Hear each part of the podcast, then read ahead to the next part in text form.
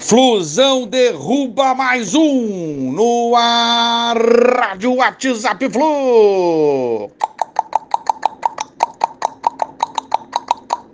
Bom dia, galeraça tricolor, 25 de julho de 2022. Flusaço 2, Bragantino 1.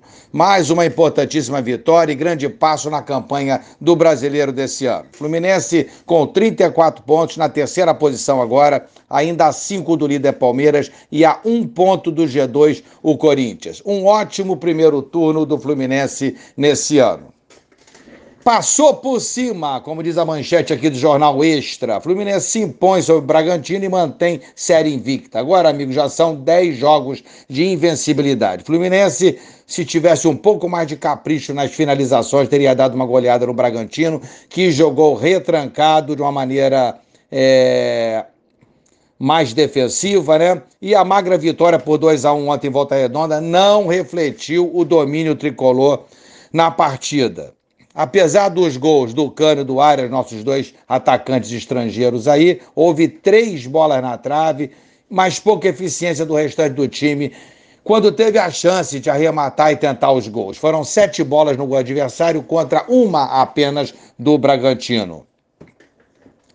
Fica a lição é, de ficar ligado o jogo todo até o seu final para não ser surpreendido, não perdemos pontos bobos. Fica também a lição para o Marrone, que perdeu o controle durante a partida, já se desculpou com todo mundo pelas redes sociais, talvez pessoalmente também, com certeza, né?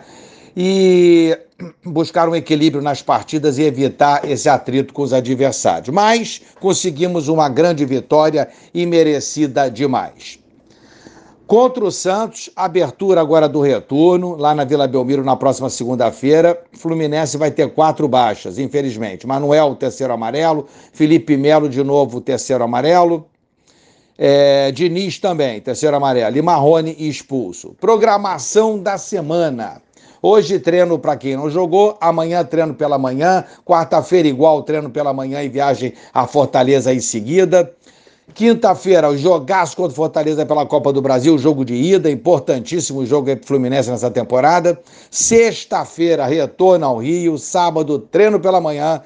Enfim, domingo, treino pela manhã e viagem para Santos. Então, galera, é o seguinte: o resumo da semana tricolor é descansar, treinar, viajar, jogar. Descansar, treinar, viajar e jogar. A rotina do Fluminense essa semana tem que ser assim e que seja com sucesso.